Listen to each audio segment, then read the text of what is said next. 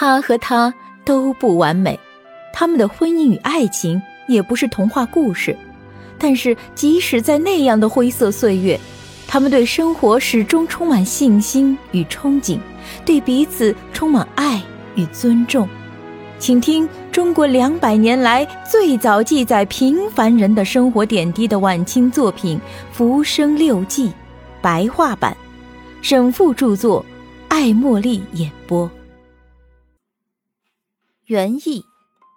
如果插花者选用的是枝干明显的花果为材料插瓶，就要看插花者修枝剪叶的功力了，切不可以看到好的就折下来插瓶。很多长在树上看上去漂亮，攀折下用来插瓶却不甚理想。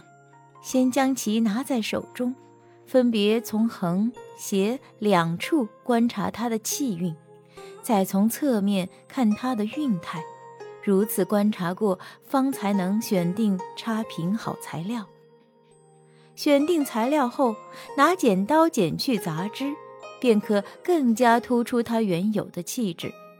以疏瘦别致为上品，接着再考虑如何装入瓶中。根据花和叶的长相，或是折弯，或是扭曲，插入瓶中，才可以避免叶子朝背面。花果太靠边的情况，如果随便拿一支也不打理，就随便直直地插在花瓶中，肯定是枝乱叶杂、花侧叶背，既没有办法突出它原有的形态，也没有办法显出它的韵味。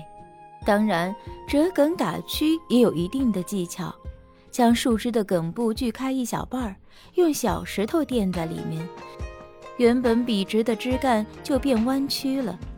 如果怕树枝沉立不住而折断，可以敲一两枚小钉子固定住。这样的话，枫叶、竹枝、乱草、荆棘都能在插花中做主材料选用了。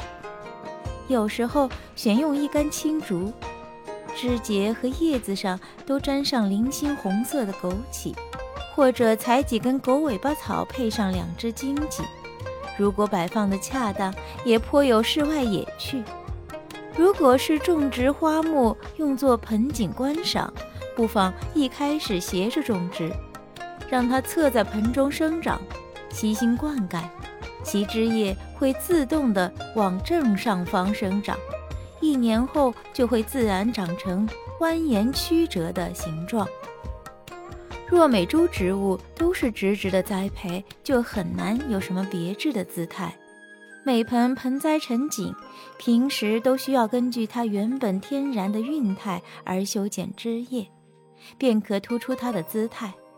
而真正的成景，还需要进行大剪修整，一般都是选用根部已经长得很发达、冒出土面呈鸡爪状的盆栽。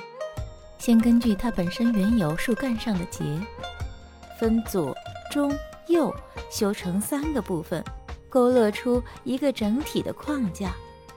树干的节称之为大节，树枝上的节又为小节。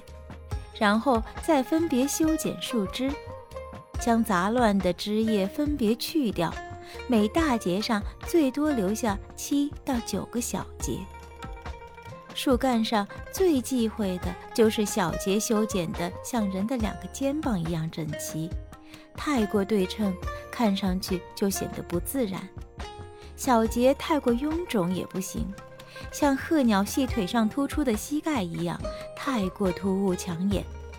最好的须枝是伸展盘旋而上的状态，所以修剪的时候切记不要太过突出左右两侧。也不要让枝叶从前后两面直接伸出，以免看上去赤胸露背、含蓄全无。有名的盆景，一般都是以双起、三起为主修剪而成，即一根树上两到三分叉。如果盆栽的根部没有突出，直直地埋在土里，看上去就像树枝插在花盆里，也不可取。本集播讲到此结束，感谢您的订阅与收听。